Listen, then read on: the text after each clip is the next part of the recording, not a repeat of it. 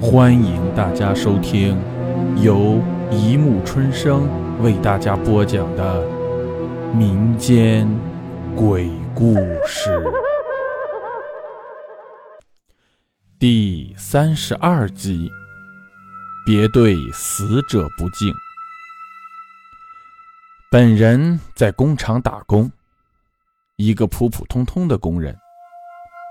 工厂是制造业，员工很多，最多的时候达到两万人，少的时候也有六七千。这样的大型企业，当然是什么鸟都有。死人自然也不是什么奇怪的事情。当然，我说的死人并不是工厂事故的死人，而是病死的、自杀的、车祸等等。我住的宿舍楼就有三个死人事件，一个是跑到工厂的树上去摘芒果，结果从树上掉下来，当时一点事情也没有。还把摘下来的芒果收拾整齐，放到柜子里，再睡一觉。不过，这一觉就再也没有醒来。据说是内出血。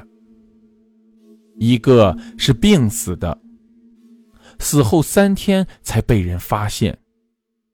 广州夏天的蚊子很多，而且装了空调。自然就不能点蚊香，所以每个同仁都有蚊帐，有些厚一点的蚊帐几乎看不到面儿。而这位同仁就是生病死在床上，三天后才被发现。还有一个自杀的，非常可笑的感情问题，要以死来让她的男友生活不宁。不过人是死了。她男友该吃吃，该睡睡，完全跟没事人一般。这算是最可笑的一个了。这个自杀的人死后，同人们当然谈论了不少，有大骂自杀女的男友的，也有为自杀女不值的。而我们，就是大骂自杀女的，完全是白死了。为了那么一点儿女私情，居然想到自杀，生命多么宝贵，白白浪费了国家二十年的粮食，父母二十年来的养育之恩，还让这栋宿舍楼产生了很不好的影响，以至于很多人都搬了出去。而我没有想到的是，就是因为这一些言论。给我带来了灾祸。那天晚上，我正睡得很香，突然听到一声巨响。原来是宿舍里的其他人回来了，打开门发生的响动。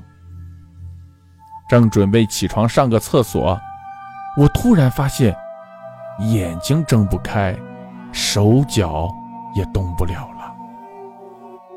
可是大脑非常清醒，耳朵能够听到宿舍里同人们谈话的声音，鼻子能够闻到不远处食堂飘来饭菜的香味儿。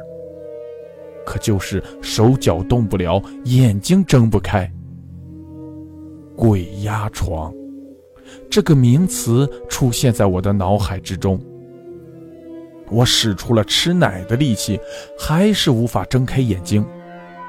只感觉身上仿佛被压了一块大石头似的，呼吸困难。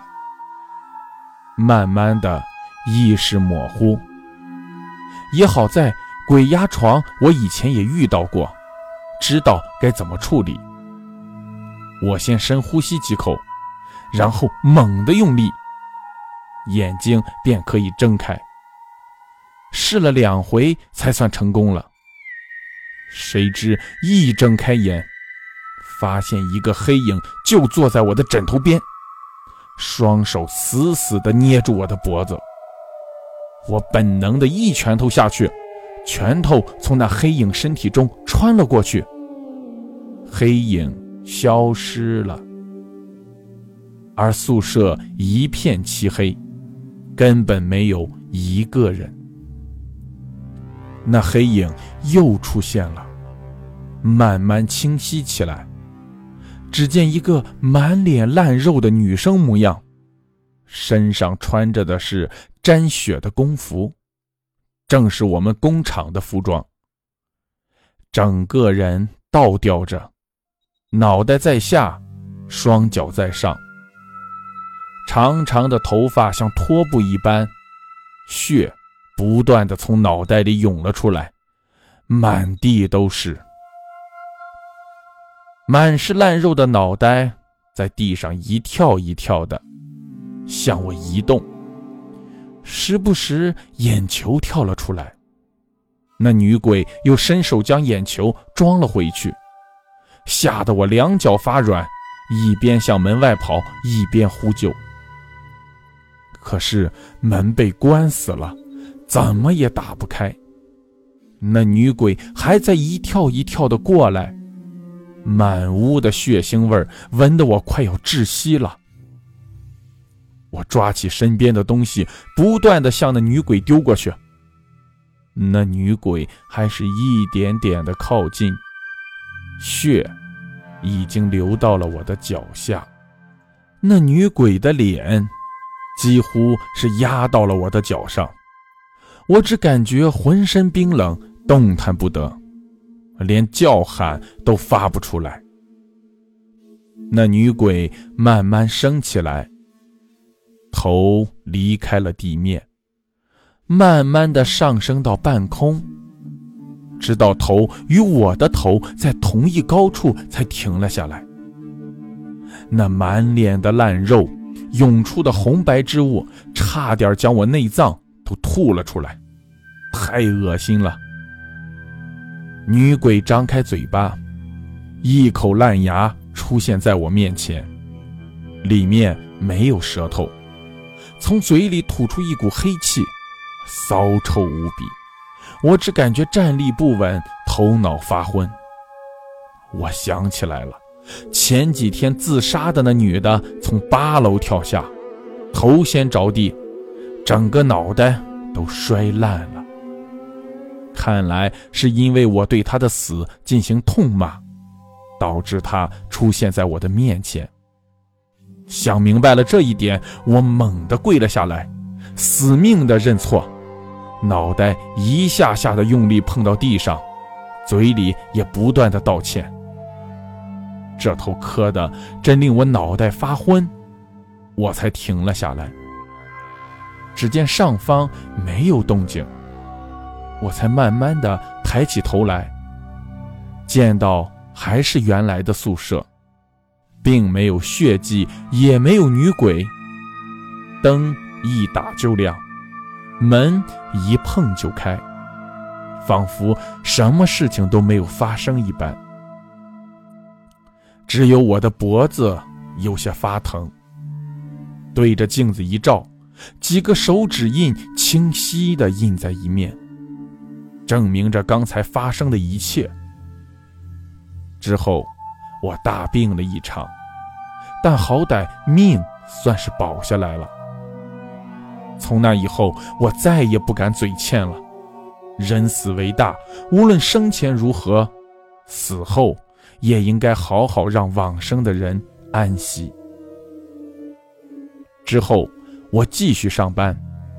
没过多久，又传出一个同仁因为酒后骑摩托车，出了车祸，死了。工厂里组织大家捐钱，大家都不愿意。其中一个同仁更是放声大骂他该死，自己酒驾居然还有脸要捐钱。这时候，我过去拍了拍他的肩膀，说道：“别对死者不敬。”好了，故事播讲完了，欢迎大家评论、转发、关注，谢谢收听。